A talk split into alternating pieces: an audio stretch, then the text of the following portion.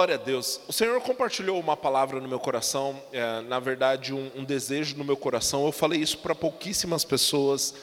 Nos próximos, nas próximas quatro terças-feiras, nós vamos falar sobre prosperidade financeira. Por favor, diga amém. Aleluia, Deus é bom. Ah, eu fiz questão de não divulgar, e, e na verdade eu não sei o porquê, o motivo que eu não divulguei, mas eu só não percebi paz para fazer isso dessa forma. Então eu falei: bom, os irmãos que forem para a igreja vão receber, e é isso aí. Deus é bom. Aleluia.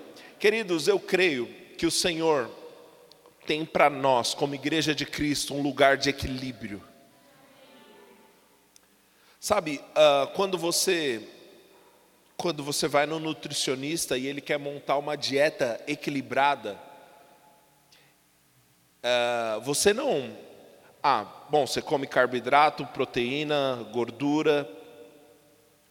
E, e, o nutricionista não fala, você vai ficar um mês sem comer proteína. Geralmente ele não faz assim, né? Hoje em dia tem, tem coisa, tem, tem linha para tudo, né? Que você pensar. Tem, tem nego que só come carne, tem gente que não come nenhum carboidrato, tem, tem linha para acreditar. Tem gente que não come também, tem, tem de tudo hoje em dia, né? Mas falando no que é tradicional, no que é comum, o equilíbrio não se, não se encontra radicalmente deixando algumas coisas, o equilíbrio se encontra adicionando aquilo que é necessário. Amém?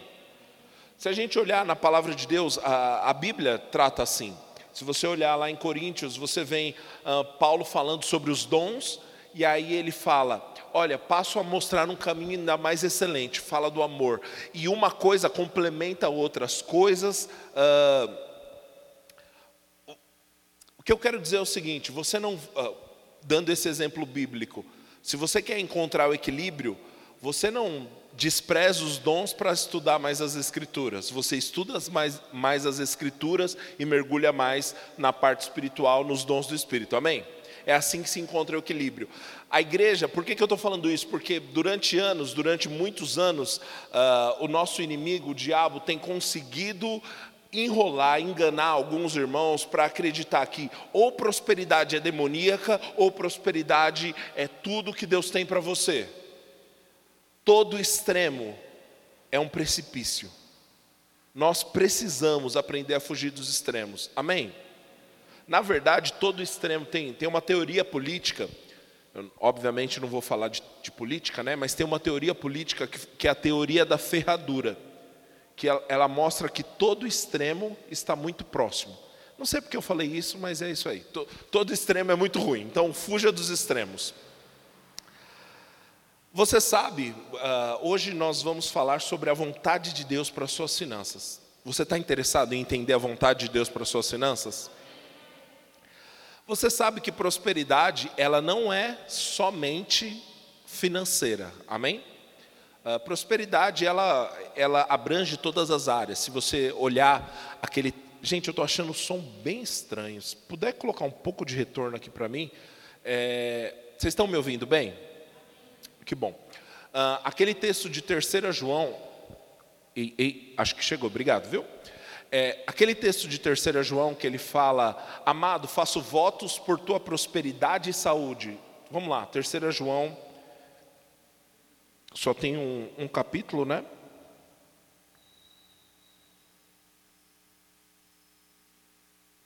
Ah, eu achei que eu tivesse ele aqui. Espera aí, gente. Deus é bom.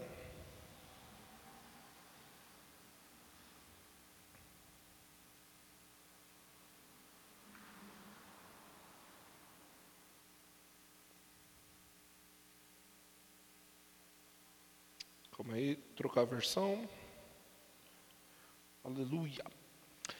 Uh, 3 João, versículo 2, diz assim: Amado, acima de tudo faço votos por tua saúde e prosperidade, ou por tua prosperidade e saúde, assim como é próspera a tua alma.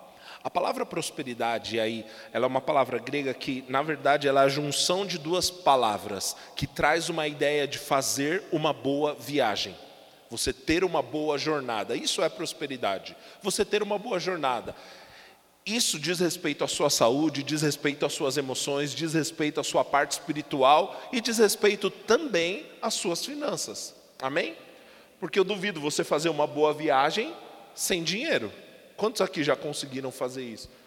Beleza, tá, você pode até ir ficar como nos filmes pedindo carona, mas querido, para você fazer uma boa viagem, você vai precisar de finanças, amém? E eu quero falar um pouco com você sobre isso, sobre a vontade de Deus para a vida financeira. Porque, como eu disse, alguns estão militando, literalmente, que ah, todo crente tem que andar de jatinho particular. E outros estão militando, você, a, a gente precisa ser pobre por amor de Jesus os dois extremos estão errados. Deixa eu dizer uma coisa. Quando a gente fala sobre finanças, algumas pessoas pensam o seguinte: não, beleza, já que eu sou filho de Deus, já que eu sou servo de Deus, já que eu sirvo, sirvo o Senhor, é certo que eu vou ficar multimilionário. Talvez não. Amém, aleluia, glória a Deus, yes, isso aí, pastor. Querido, o Senhor tem para você algo que vai além das suas finanças, mas também inclui suas finanças. O que eu quero dizer é que nem todo crente vai ficar multimilionário. Esses dias me perguntaram é, qual é a maior dificuldade que você encontra, que você vê em comum em empreendedores cristãos que estão começando. Você sabe que eu falo de empreendedorismo, né? Eu tenho, tenho um canal lá. É, e, e eu vejo que as pessoas acham que pelo fato delas terem comunhão com Deus, conhecerem a palavra, terem nascido de novo, elas não precisam se esforçar como os demais. Elas acham que para ela tudo vai acontecer com pó de prilim pim pim. É, graças a Deus que essa igreja é jovem, porque ninguém faz ideia do que eu falei aqui, né? É isso aí. Tem, tem, um, tem um filme das antigas aí, da época do Paulinho lá, que tinha essas coisas. Ah, então, todo extremo, e talvez essa seja a primeira lição, todo extremo você deve evitar, querido. Uma vez em uma palestra de empreendedorismo dentro de uma igreja, um rapaz que era de uma outra denominação, ele veio me perguntar: como que a gente fala de empreendedorismo para cristãos sem entrar na famosa teologia da prosperidade? Eu falei: legal. Deixa eu te fazer uma outra pergunta. O que que você é, eu acho muito bonito você se preocupar em evitar a teologia da prosperidade. Mas o que você está fazendo para evitar a teologia da miséria? Teologia da miséria? Essa eu nunca ouvi. Não, porque é mais bonito o irmão pegar o microfone, contar o testemunho, falar que não tinha o que comer em casa, e a gente fala: Uau, que irmão piedoso. Como isso glorifica a Deus? Aí a gente vê os nossos influencers cristãos prediletos falando o seguinte: fuja da teologia da prosperidade. Mas quem que está falando da teologia da miséria? Sabe, querido, obviamente, e a gente vai falar sobre isso aqui, você estar passando por uma fase financeira difícil não faz de você menos crente, mas você também estar passando por uma situação financeira difícil não faz de você mais crente. Aleluia. Nós precisamos surgir desses extremos. A Bíblia nunca relacionou pobreza com bênção. Nunca, foi, nunca houve essa relação. Agora, o contrário é verdade. A Bíblia, sempre quando há uma bênção do Senhor, você vê algo respingando na vida financeira.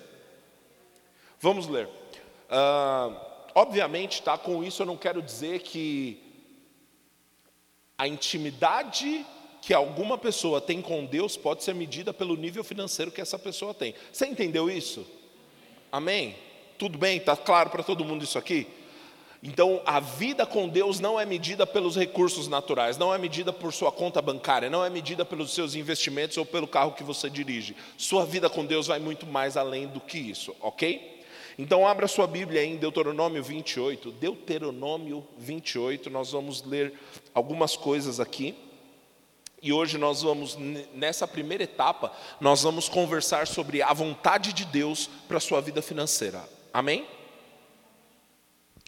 Obrigado por sua empolgação, fiquei muito entusiasmado. Deuteronômio 28, versículo 1 diz assim: Se vocês ouvirem atentamente a voz do Senhor teu Deus, tendo cuidado para guardar todos os seus mandamentos que hoje lhes ordeno, o Senhor, seu Deus, exaltará vocês sobre todas as nações da terra. Se ouvirem a voz do Senhor teu Deus, sobre vocês virão e os alcançarão todas essas bênçãos. Oh, oh, glória, peraí, peraí, peraí. Olha que, que começa daqui. Querido, o mundo está correndo atrás das bênçãos, dos recursos financeiros. Deus fala: se você me obedecer, elas correm atrás de você. Tem uma coisa que eu aprendi, querido: geralmente, finanças, bênçãos, dinheiro, recurso, são mais rápido do que nós. Como assim? Porque se eu corro atrás deles, eu nunca alcanço. Mas quando eles correm atrás de mim, eles sempre me alcançam. Então é melhor obedecer a Deus e deixar que as bênçãos do Senhor nos alcancem, ao invés de ficar correndo atrás das bênçãos. Amém? Versículo 3: Benditos serão vocês na cidade, benditos serão vocês no campo. Ô oh, senhores, será que vale eu usar esse versículo, Pedro, para ficar confessando uma casa no campo, cara?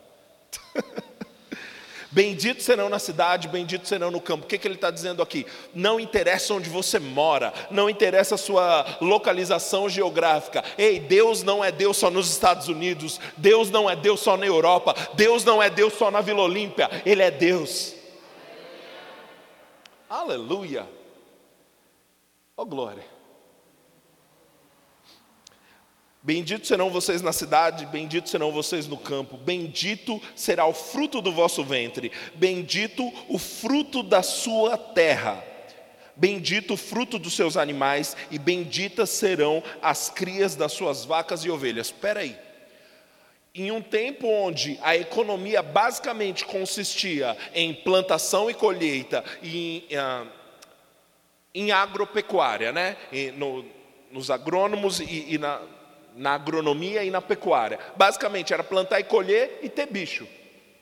E aí o Senhor fala: vocês serão abençoados no fruto da sua terra e serão abençoados no fruto dos seus animais. O que, que isso está dizendo? Tudo que diz respeito ao seu trabalho serão abençoados. Todos os aspectos do seu trabalho, vocês serão abençoados.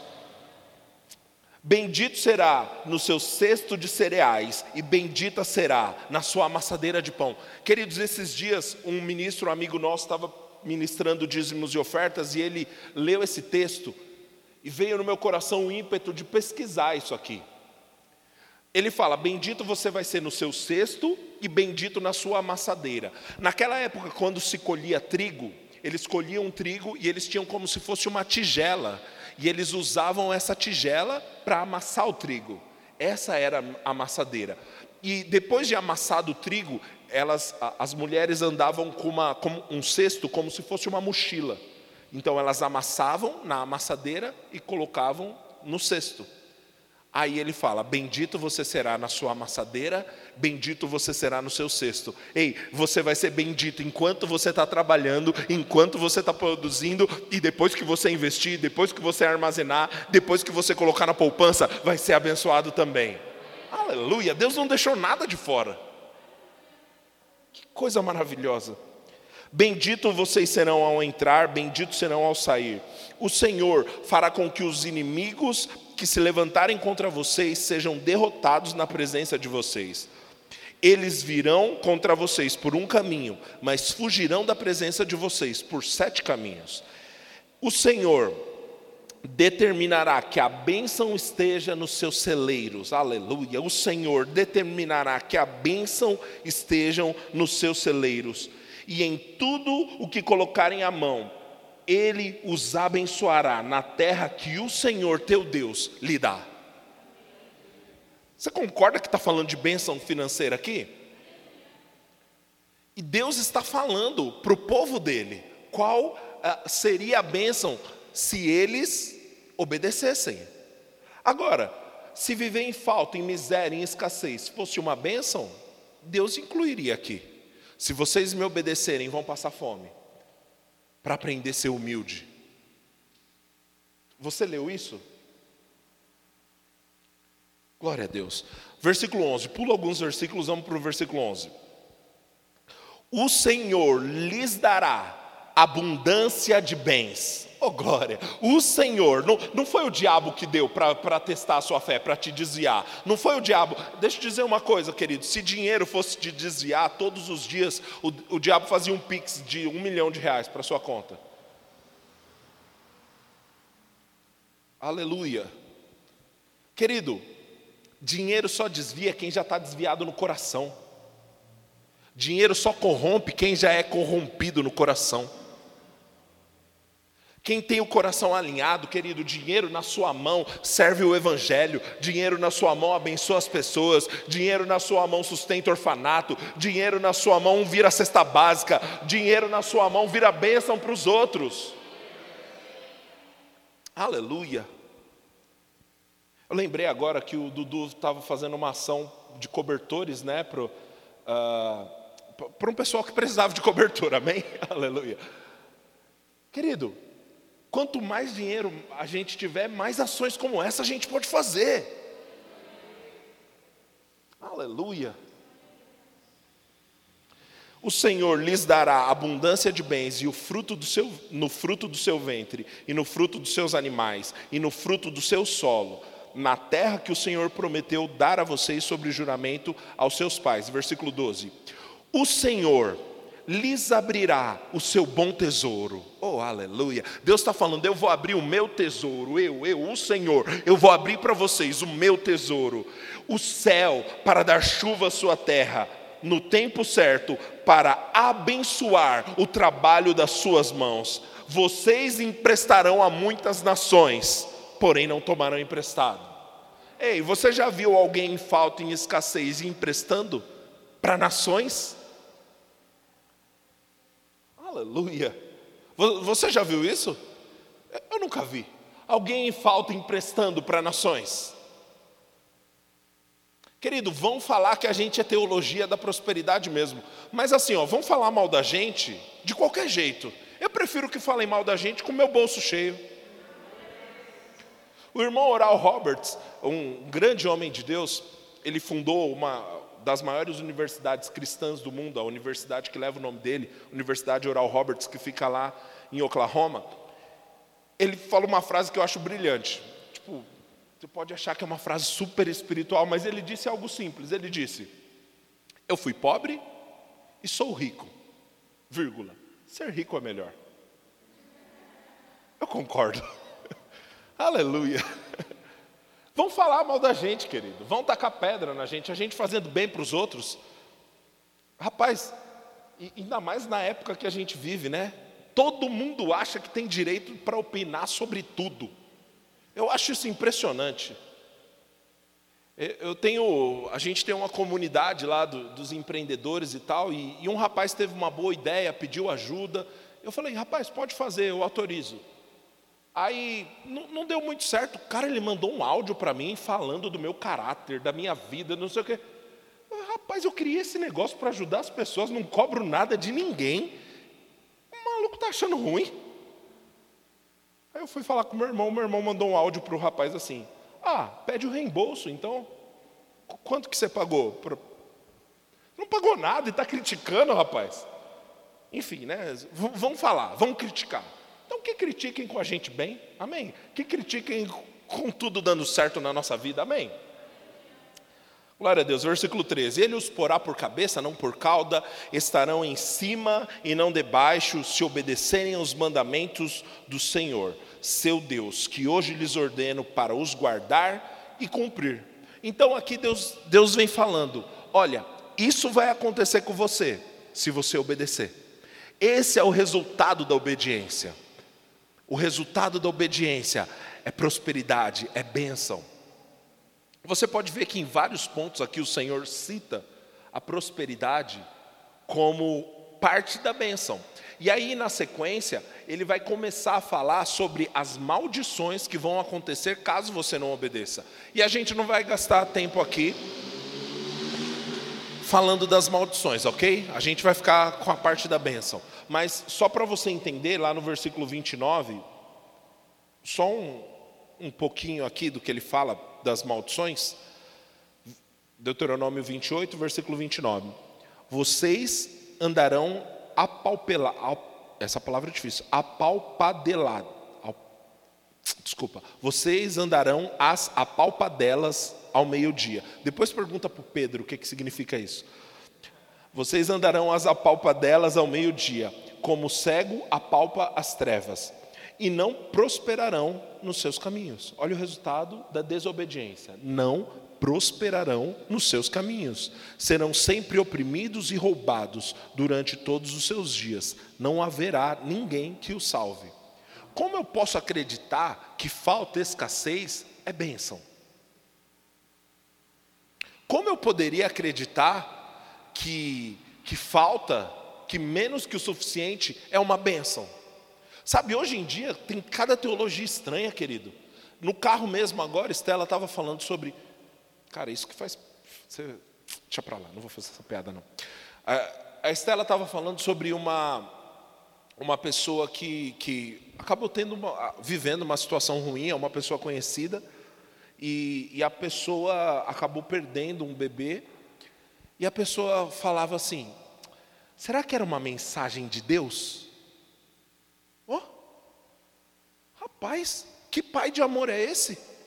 Que mata teu bebê para te mandar uma mensagem? Podia mandar um WhatsApp.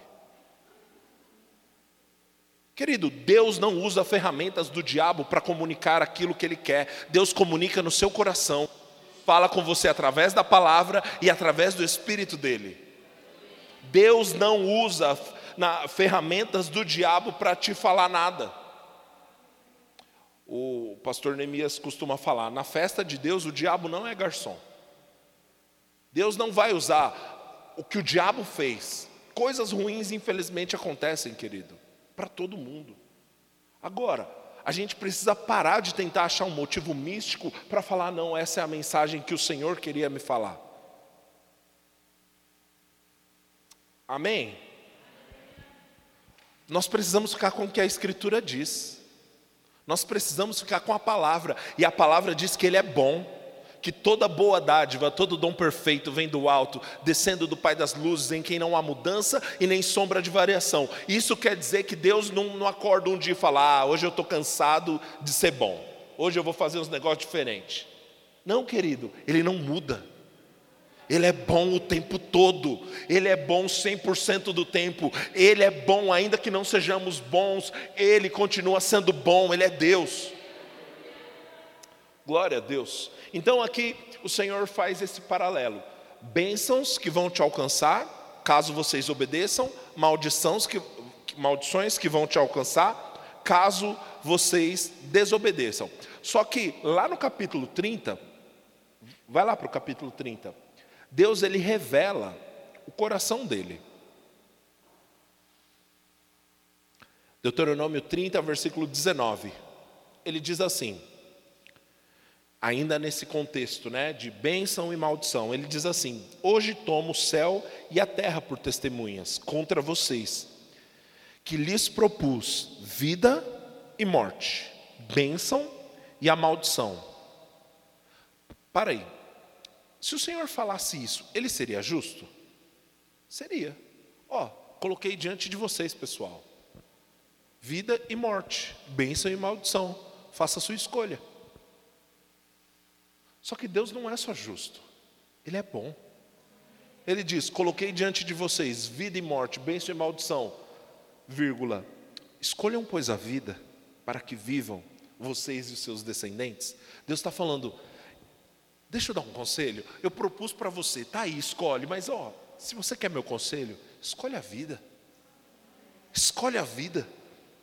Amando o Senhor, versículo 20 seu Deus e dando ouvido à sua voz, apegando-se a Ele, pois disto depende a vida e a longevidade de vocês. Escolham a vida para que habitem na terra que o Senhor, sob juramento, prometeu dar aos, aos pais de vocês, Abraão, Isaque e Jacó. Aleluia. Oh glória.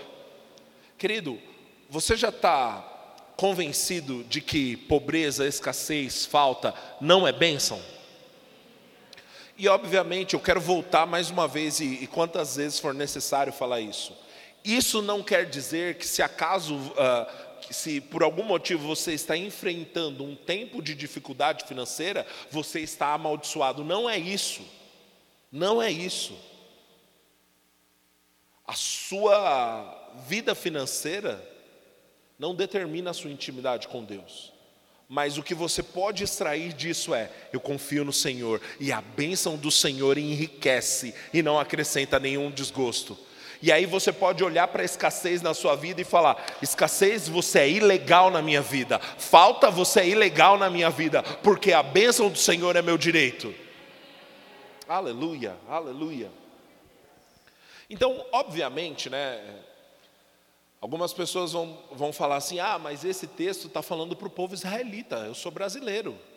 Não está falando comigo. Concordo. É, é algo específico dito para o povo de Israel. Agora, abra sua Bíblia em Hebreus, Hebreus 8, no versículo 6.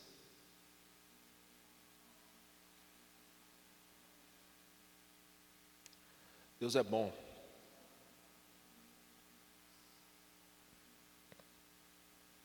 A Bíblia diz assim: Mas agora, Jesus obteve um ministério tanto mais excelente, quanto é mediador de uma superior aliança, instituída com base em superiores promessas.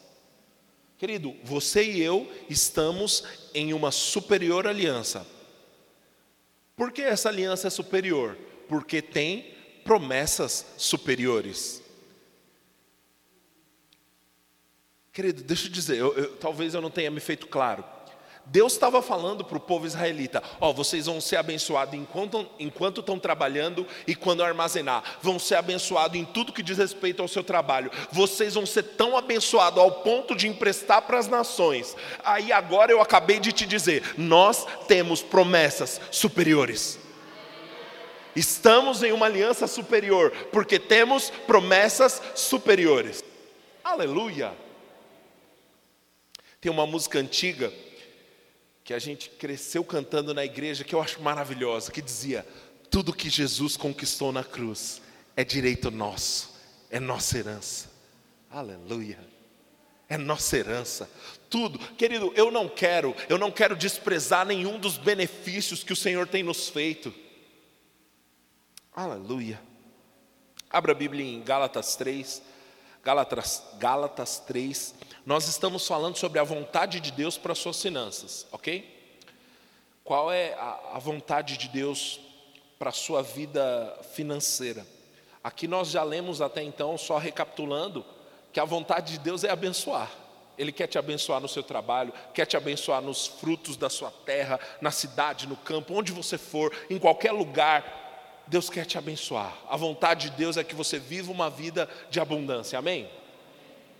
E aí em Gálatas 3, no versículo 13, diz assim: Cristo nos resgatou da maldição da lei, fazendo-se Ele próprio maldição em nosso lugar. Porque está escrito: Maldito todo aquele que for pendurado no madeiro, para que a bênção de Abraão chegasse aos gentios em Cristo Jesus, a fim de que recebêssemos pela fé o Espírito prometido. Que texto maravilhoso, né? Algumas pessoas, e eu eu estou te dando aqui uh, algumas coisas porque é o seguinte: a Bíblia fala, Jesus contando a parábola do semeador, ele fala que uma das primeiras coisas que o diabo tenta fazer é depois que você recebe a palavra, ele tenta roubar a palavra. E o diabo ele vai utilizar argumentos, inclusive bíblicos, para tentar roubar a palavra de você. Não deixa. Amém? E algumas pessoas elas vão afirmar o seguinte: bom, o texto está dizendo que Jesus se fez maldito no nosso lugar para que a bênção de Abraão chegasse até nós. Deuteronômio 28 não é a bênção de Abraão. Qual é a bênção de Abraão? A bênção de Abraão é: em ti serão benditas todas as nações da terra. E está certo. Esse texto não está falando aqui que Jesus morreu na cruz para que Deuteronômio 28 tocasse a nossa vida. Agora, esse texto está dizendo: Cristo nos resgatou da maldição da lei. Pobreza é maldição da lei. Então, Cristo me resgatou disso. Pobreza não é para mim, falta não é para mim, escassez não é para mim. Por quê? Porque Cristo me resgatou da maldição da lei. Aleluia. Então, qual é a vontade do Senhor para a sua vida financeira, para as suas finanças? Que você cresça, que você aumente, que você evolua, que você viva uma vida de abundância. Aleluia. Glória a Deus, glória a Deus. Agora o que, que a gente vai fazer nesses 18 minutos, minutos que me resta? Eu acho bem difícil eu conseguir, mas você me deixa terminar aqui? Eu prometo que vai ser melhor do que você ir para casa tomar aquele chocolate quente abençoado, aleluia. Nós vamos ler diversos textos, eu, eu separei 15 versículos, eu quero ler cada um desses 15 versículos com você. A minha lista tinha dado mais 20, mas eu falei, rapaz, acho que vai ser demais. Mas eu quero que você entenda como Deus deixa claro a vontade dele a respeito das nossas finanças, amém? Abra sua Bíblia aí para começar Gênesis 13. Gênesis 13. Olha o versículo 2. Eu gosto dessas coisas. Abraão era muito rico. Como ser mais claro que isso? Como que achar que, que a gente ter algum, algum nível de prosperidade é contrário à vontade de Deus? Abraão era muito rico, possuía gado, prata e ouro. Quem que deu isso para Abraão? Deus. Aleluia. Se, se possuir esse tipo de coisa fosse pecado, fosse um problema, fosse desviar Abraão, Deus não deixaria Abraão ser muito rico. E agora, se esse negócio foi escrito, e a Bíblia diz que aquilo que foi escrito foi escrito para o nosso ensino, Deus queria comunicar uma verdade conosco. Amém? Glória a Deus. Então vai lá para Deuteronômio 8, versículo 18. Eu quero que você abra todos esses textos, eu quero que você grife todos esses textos. É importante, querido, isso está claro para você, porque parte da, do que a gente precisa para prosperar é mudar a nossa mentalidade. E como nós mudamos a nossa mentalidade? Nos expondo a palavra da verdade. Você precisa, querido, mergulhar naquilo que a palavra diz, até que a sua mente mude. Eu percebi que minha mente começou a ser renovada logo nos primeiros anos de Verbo da Vida quando eu ouvia algumas pessoas falando algumas frases e aquele negócio doía no meu ouvido. Tipo, ah, ah que coisa, até um, um testemunho para a Nathalie. Como, como chama sua filha mesmo? Sofia. A Estela estava falando que na salinha, uma, uma criança visitante estava falando assim: Ah, eu estou morrendo de fome. E a Sofia, não pode falar que está morrendo. Glória a Deus, nossas crianças vão crescer sabendo a palavra, querido, vão crescer confessando certo. Querido, você imagina onde uma criança dessa vai chegar? Desde cedo, com a palavra certa, oh glória. É isso que nós precisamos, querido. Quando uh, ouvir informação errada, querido, não deixe a informação errada com a palavra final. Aleluia. Deuteronômio 8, Tá difícil falar esse texto aqui hoje, né? Deuteronômio 8, versículo 18. A Bíblia diz assim: Pelo contrário, lembrem-se do Senhor, seu Deus, porque é Ele que lhes dá força para conseguir riquezas, para confirmar a aliança que, sob juramento, prometeu a vocês e aos seus pais, como hoje se vê. Deus dá força, e, e aqui força não é só força física, é capacidade. Deus é aquele que dá capacidade para adquirir riqueza. Querido, se riqueza fosse um problema, por que Deus ia te dar capacidade? Aleluia! Deus dá capacidade para adquirir riqueza. Para quê? Para confirmar a aliança que Ele fez conosco. Amém? Salmo 23, versículo 1, talvez esse versículo você já conheça, né? O Senhor é o meu pastor, nada me faltará. Bom, se falta glorificasse a Deus, Jesus estaria fazendo um trabalho ruim como nosso pastor, não é verdade? Agora, falta não glorifica a Deus. O fato que mostra que Ele é um bom pastor é que nada nos falta. Nós precisamos, querido, renovar a nossa mente, lembrar que nós temos um bom pastor que não deixa nada faltar.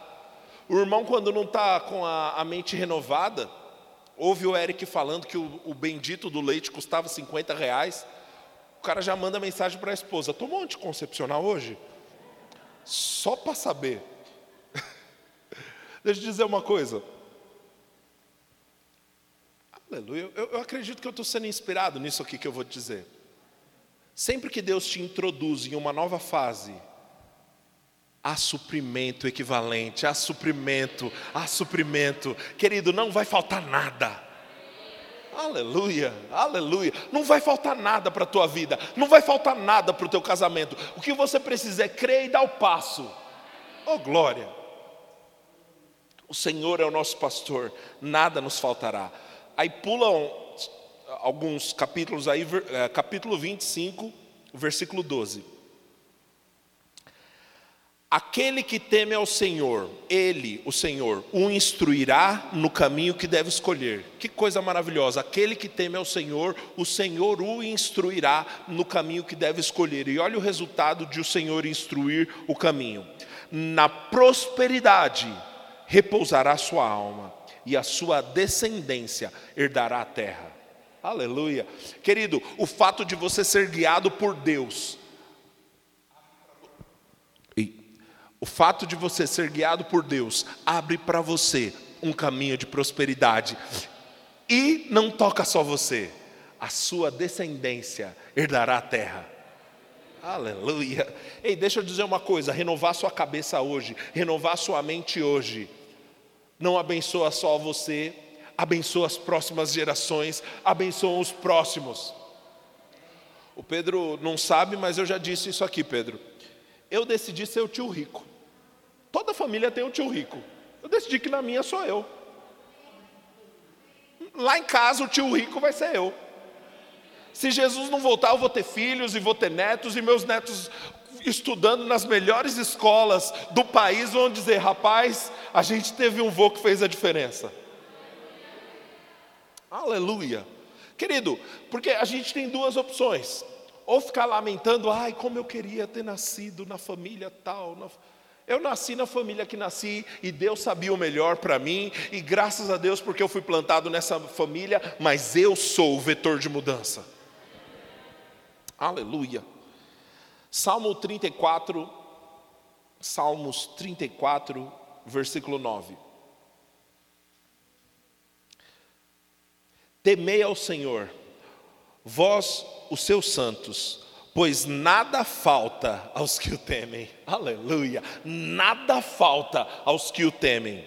Versículo 10. Os leõezinhos, os leõezinhos sofrem necessidade e passam fome, porém aos que buscam ao Senhor, bem nenhum lhes falta. Diga, está falando comigo?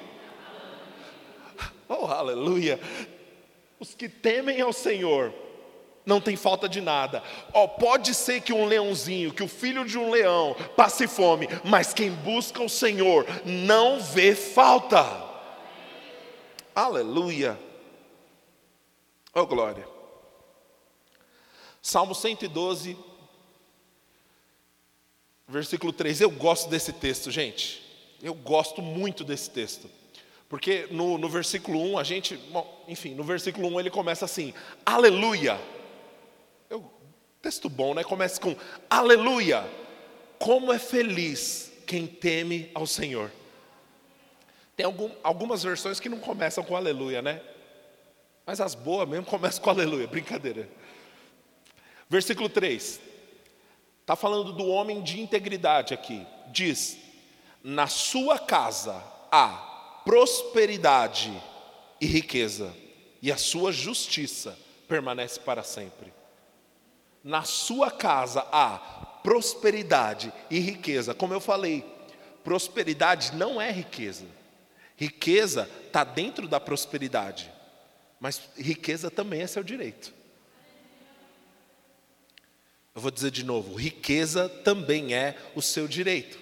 Quando a gente chegar lá no Novo Testamento, você vai ver isso de forma mais clara. Agora, o Senhor falou comigo, eu, eu confesso esse versículo aqui, particularmente, todos os dias. Eu, eu tenho uma lista de confissões. Querido, use esses versículos para a sua lista. Oh, que bênção! Aleluia. Eu, eu, eu tenho falado bastante, né, para você fazer uma lista de confissões. Faça. E aí eu estava um dia na sala da minha casa, confessando. E eu falei: prosperidade e riqueza estão na minha casa. E o Senhor falou comigo: prosperidade, principalmente na mente, é o caminho para a riqueza. Riqueza é uma consequência de uma mente próspera. Riqueza é uma consequência de prosperidade por dentro. Agora, aleluia. Prosperidade ela se manifesta. A organização da sua casa diz quão próspera é sua mente. A organização das suas finanças diz quão próspera é sua mente. A organização de tudo que diz respeito ao seu trabalho diz quão próspero é sua mente. Eita, aí diminuiu o amém, né? Mas riqueza é uma consequência de prosperidade. Então para de se autoiludir achando que você vai tocar em riquezas enquanto você não prosperar aqui. Porque tudo isso que eu estou falando, querido, já foi te dado, está liberado, Deus deu para você. Mas a única forma de você provar dessas coisas é renovando a sua mente. Oh glória! Prosperidade e riqueza estão na sua casa, sua justiça permanece para sempre. O que, que ele quer dizer isso com, com sua justiça permanece para sempre? Ele está falando o seguinte: as próximas gerações vão saber do caminho reto que você andava. As próximas gerações vão saber que você era íntegro. Aleluia. Provérbios 15, versículo 6. Provérbios 15, versículo 6 na casa do justo há grande tesouro, mas a renda dos perversos a, perturba a perturbação. Olha que coisa linda. Por isso que o mundo acha que dinheiro traz problema. Dinheiro traz problema para quem é um problema. Eu sou abençoado, querido dinheiro na minha mão faz com que eu manifeste e amplifique ainda mais aquilo que eu já sou. Aleluia. De, esses dias, uh, quantos já viram aquela marca de celular HTC? Já viram? É, é uma marca de celular. Eles, eles são chineses. Eles foram comprados pelo Google agora em 2017 por um bilhão. A dona da HTC, Cher Wang, ela é a mulher mais rica de Taiwan. A igreja dela, ela é crente. A igreja dela ia mudar de, de um terreno para o outro e ela ofertou 60 milhões de dólares. Você acha que o pastor dela está triste? Querido, porque dinheiro na mão de quem é abençoado é isso, manifesta o que a pessoa já é. Por isso que tem que ter dinheiro na tua mão não na mão do traficante. Oh glória, porque dinheiro na sua mão abençoa pessoas. Porque dinheiro na sua mão abre as portas para o Evangelho chegar. Aleluia, aleluia. Eu já contei essa história aqui, mas eu percebo no meu coração o desejo de repeti-la mais uma vez. É, eu estava numa conferência em 2019 um mês antes da igreja nascer aqui, no Espaço das Américas, era uma conferência cristã, obviamente, mas a estrutura do evento não era cristão, então eram empresas contratadas que estavam ali. E aí eu fui ao banheiro e raramente eu ando com dinheiro em espécie, mas naquele dia eu tinha. E aí o Senhor falou: Eu quero que você dê esse dinheiro. Tinha uma nota de 100 reais no meu bolso. Ó, eu quase falei 100 dólares, né? Será que isso é profético? Aleluia. e, e aí o Senhor falou para eu dar esse dinheiro para o rapaz. Graças a Deus eu renovei a minha mente o suficiente para não precisar mais fazer esse tipo de conta. Rapaz, para mim foi instantâneo. Se o Senhor falou para eu dar, é melhor eu dar e, e é isso aí, vai dar certo. Mas o que eu perguntei para o Senhor? Falei, Senhor, tem mais algo que o Senhor queira comunicar a esse homem? Querido, no meu coração é como se eu, é como se eu visse Deus dando um sorriso. Tipo, é isso aí, você entendeu? E aí o Senhor falou: diga a ele que eu o vejo. E era isso. Eu fui para aquele senhor, né, tal, fui lá no banheiro, lavei a mão, tal. Ele estava limpando a pia. E ele era um senhor já de uma idade mais avançada. E eu falei: ah, ó, Deus mandou eu te dar isso. Eu dei o dinheiro para ele. Mas o Senhor quer que eu te lembre de uma coisa: Ele te vê. O Senhor te vê. E eu decidi ser fiel. Deus não falou mais nada, então eu não falei mais nada. Eu falei, é isso aí, Deus abençoe. Aí ele falou, posso te dar um abraço? Eu falei, oxe, lógico, dá um abraço e tal. Beleza. Aí eu estou saindo, e eu, era a hora da música, né? Então, é, como o banheiro tem isolamento acústico, você não ouvia nada, mas ouve, abre a porta, rapaz, os irmãos estavam lá no Charamanaias, né? Aí eu dei um passo para trás e eu ouvi esse senhor gritando: Aleluia, você me enxerga. Aleluia, você me vê. Querido, eu não sei por, pelo que aquele cara estava passando, mas talvez aquela nota abriu o caminho para ele receber a palavra do Senhor. É isso que o dinheiro na sua mão faz. Porque pregar o evangelho depois de dar o cobertor é mais fácil. Pregar o evangelho depois de, de ajudar quem está com fome é mais fácil. Não se engane, não se engane. Algumas pessoas falam, ah, nós como igreja deveríamos fazer muito mais. Eu creio, nós deveríamos mesmo. Porque as pessoas ficam falando, ah, porque os espíritas fazem muito mais. É verdade, mas deixa eu te falar. Que cesta básica que faria o que essa palavra tem feito pela tua vida? O que liberta o homem é o Evangelho de Cristo. Nós temos sim que ser assistencialista, nós temos sim que ajudar as pessoas, mas não se, se engane achando que isso é o principal, porque o que liberta as pessoas por dentro é a palavra de Deus. Nós, como igreja, nos moveremos para fazer coisas grandes assistencialmente. Graças a Deus, eu fiquei muito feliz, cara, quando eu vi a ação do Dudu. Glória a Deus. Deus vai mover mesmo cada um de vocês para abençoar pessoas, para ter estratégias, para ter iniciativas, para fazer coisas relevantes. Mas não se engane, o Evangelho é a única coisa que pode libertar as pessoas do inferno e colocá-las no reino, no caminho do céu. Até travou, aleluia. Eclesiastes 5, versículo 19.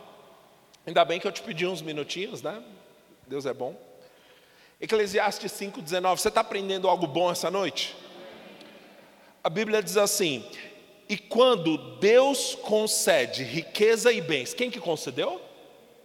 Não foi o diabo? Não foi o inimigo para te desviar?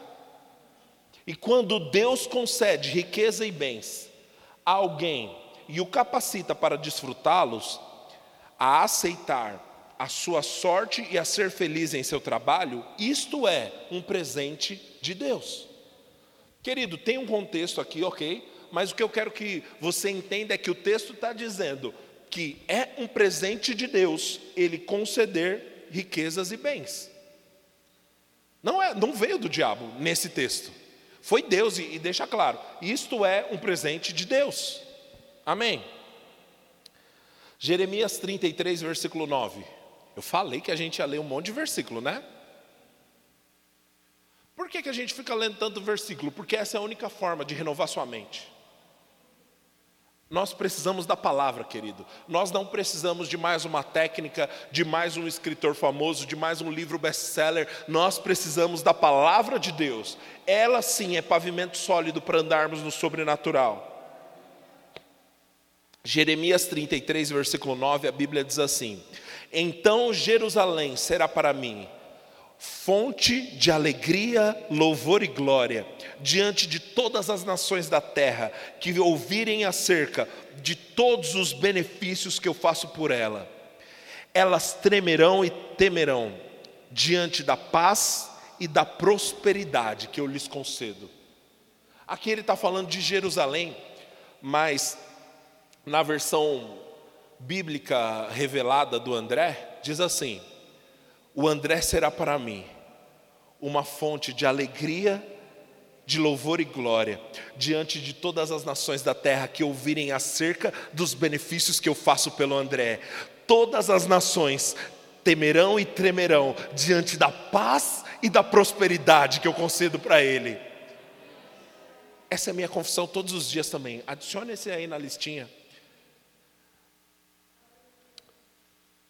O nosso estilo de vida não é só prosperidade, é paz e prosperidade. Não é prosperidade tomando remédio para dormir. Não é prosperidade tomando remédio para ansiedade. Não é prosperidade tendo crise de ansiedade. O nosso estilo de vida é paz e prosperidade.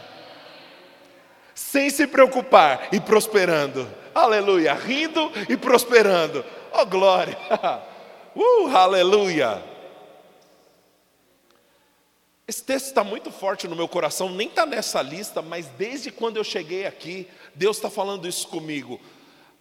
Aos seus amados Deus dá enquanto dormem. Eu não sei para quem é isso, mas aos seus amados Deus dá enquanto dorme. Enquanto eu descanso, Ele faz. Enquanto eu creio e descanso, Deus está trabalhando. Aleluia. Um texto que nós lemos hoje, Mateus 6, versículo 33. Se você está no plano de leitura bíblica, nós lemos esse aqui hoje. Mateus 6, versículo 33, a Bíblia diz assim: Buscai em primeiro lugar o seu reino e a sua justiça, e todas estas coisas vos serão acrescentadas.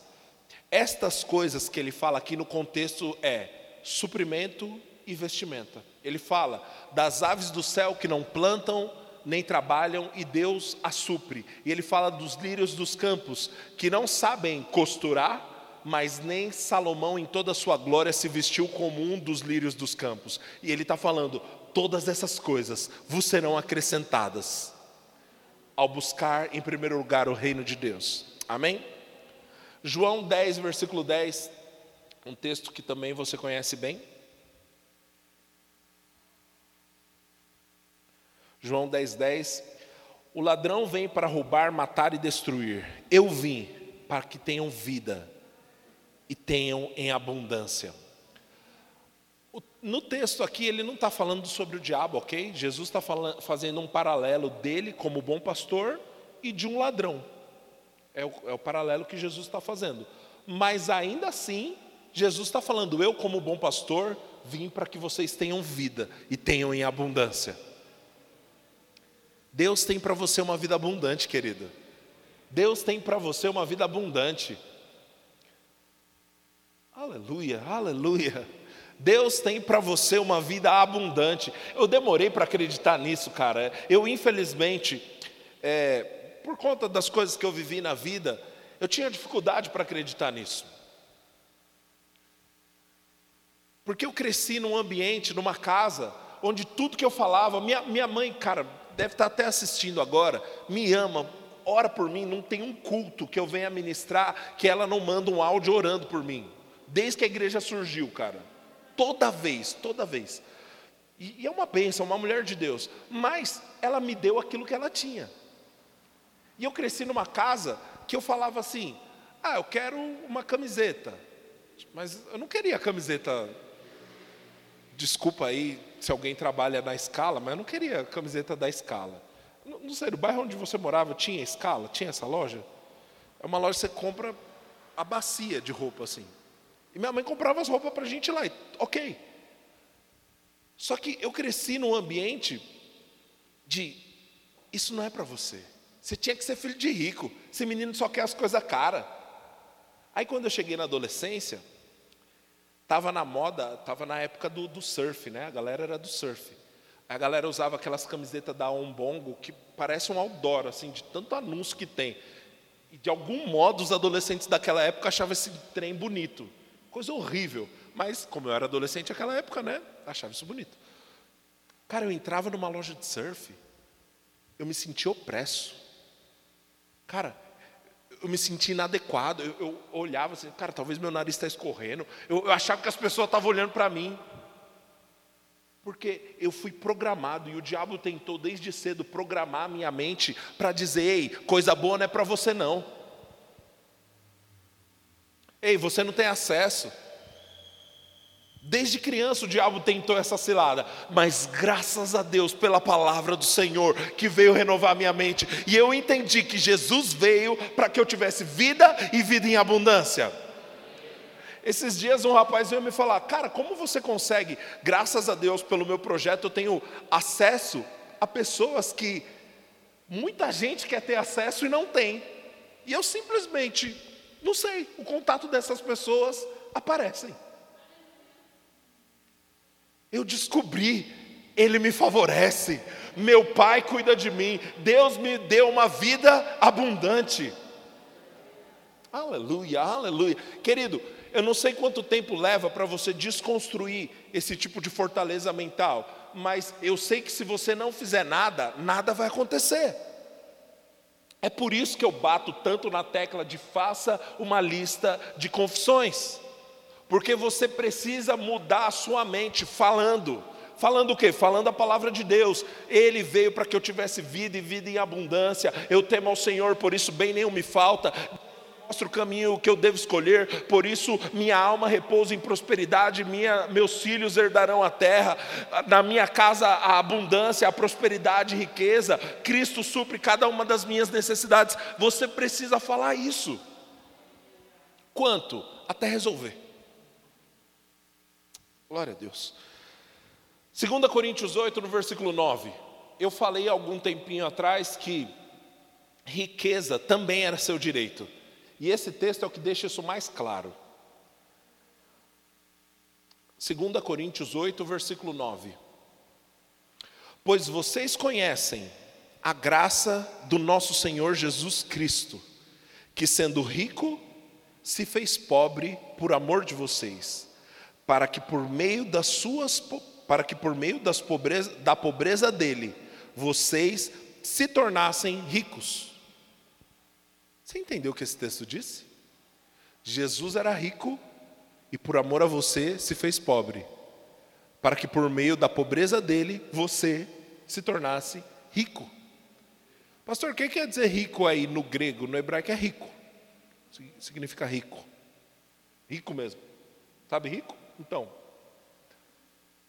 Oh, aleluia.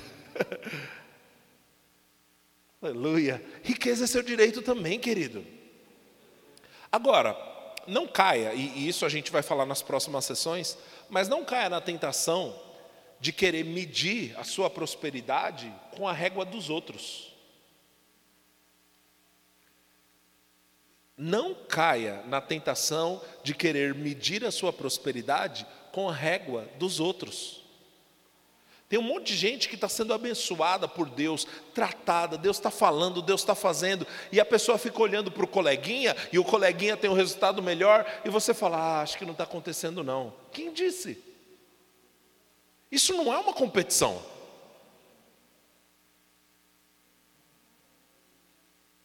Tem muita gente, querido, frustrada, mesmo tendo sido ricamente abençoado por Deus, porque fica se comparando. Isso não é uma competição. Eu lembro, já contei isso aqui também, mas eu lembro de um dia que eu estava voltando do Rema, eu acho, chateado porque estava chovendo aquele dia e minha casa era uma hora e uma hora e vinte, né? É por aí, uma hora e vinte da igreja lá que eu, que eu congregava. Aí eu no ônibus, cara, quem anda de ônibus e, e dia de chover, meu amigo, e numa época que não tinha Uber, cara, e se tivesse Uber eu não teria dinheiro para pagar naquela época também, então não ia resolver nada, acho que a frustração ia ser maior. E eu chateado no ônibus porque eu não tinha carro. triste, resmungando. Deixa eu dizer uma coisa, deixa eu te contar um segredo, ainda sobre confissão. Quando você resmunga, Deus está ouvindo. Quando você resmunga, o mundo espiritual está ouvindo e você está dando legalidade para coisas acontecerem na sua vida. Querido, não resmungue. Isso só piora a tua vida. Eu aprendi um lema, e é engraçado que eu, eu liderava né, os adolescentes, eu, eu falava tanto isso para eles, que virou tipo um mantra da galera. Eles falavam assim: ó, reclama que piora. Querido, essa é uma verdade na vida. Reclama que piora. Então, por favor, não deixa sair dos seus lábios reclamação, resmungação, resmunga. É isso aí, essas coisas ruins. Eu estava lá no ônibus chateado, e aí o Senhor começou a falar comigo. André, quanto que foi essa camisa que você estava vestindo? Eu estava bem vestido no dia. Porque um dos motivos da minha, da, de eu ficar choramingando, eu falei, Senhor, a roupa agora tudo molhado aqui no ônibus, não sei o quê, não tem nem lugar para sentar, chateado. Senhor, tá, sua roupa está molhada, né? Mas quanto que custou essa camisa aí mesmo? Ah, o senhor levantou o irmão lá, o irmão me deu camisa, uma marca bem legal, que eu certamente eu não teria dinheiro para comprar. E essa calça? Essa calça eu ganhei. E esse sapato? Querido, a única coisa que eu comprei era. Não dá, era. É isso aí. A sua passagem eu comprei. É boa. É, senhor, você está reclamando por quê? Eu estou te suprindo. Você teve dinheiro para pagar para ir, para pagar para voltar.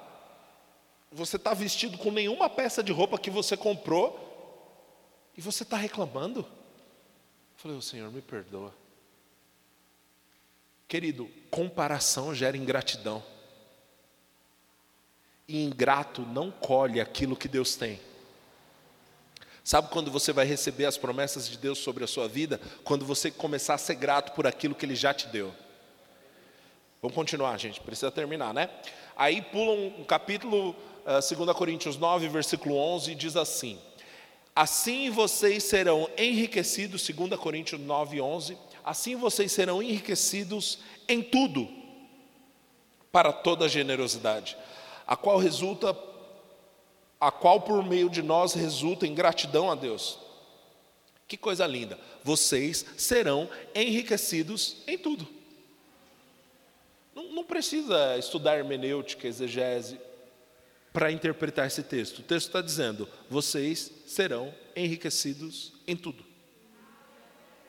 Para toda generosidade. Ei, deixa eu dizer uma coisa: eu sei que o seu coração é generoso e provavelmente em alguns momentos da sua vida você já pensou em situações que você falou, cara, eu queria poder ajudar. Deus tem esse nível para você, de te enriquecer em tudo, para toda generosidade.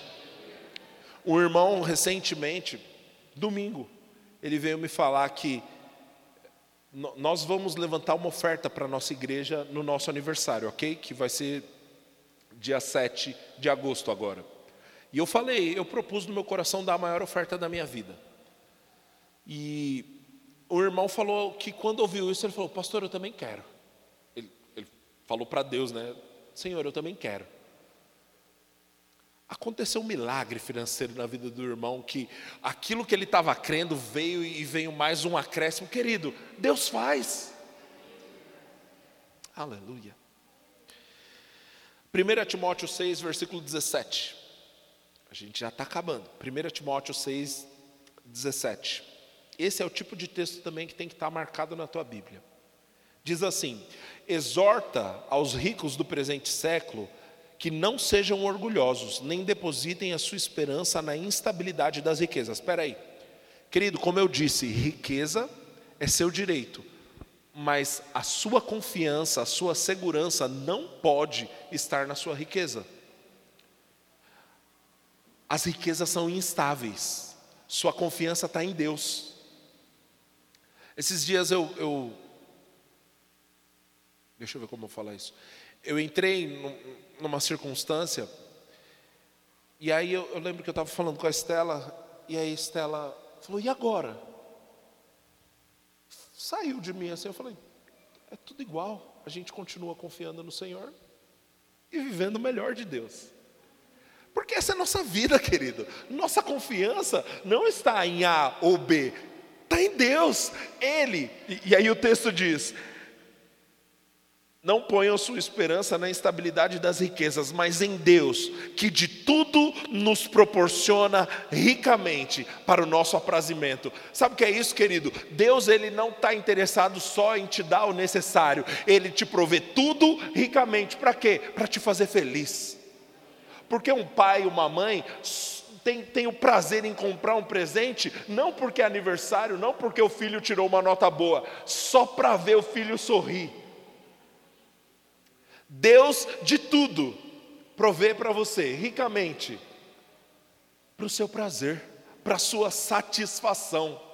Ei, Deus ele não é o diretor de um orfanato que está interessado em te dar três refeições por dia e um chuveiro e uma cama para dormir. Ele é seu pai que está interessado em realizar cada um dos seus sonhos para sua satisfação. Quando eu era criança, eu aprendi, infelizmente, é o tipo de coisa que a gente tem que desaprender, que Deus ele só estava, Deus só se importava, só supria aquilo que era necessário. Mas o texto está dizendo que Ele nos provê tudo ricamente para nossa satisfação. Aleluia. Último texto que nós vamos ler hoje, Salmo 35, Salmos 35. Versículo 27. Cantem de júbilo, se alegrem os que têm prazer na minha retidão. Que eles sempre digam: glorificado seja o Senhor, que se compraz na prosperidade do seu servo. Ei, Deus se compraz na sua prosperidade. Deus tem prazer, Deus tem alegria na sua prosperidade. Deus gosta da sua prosperidade.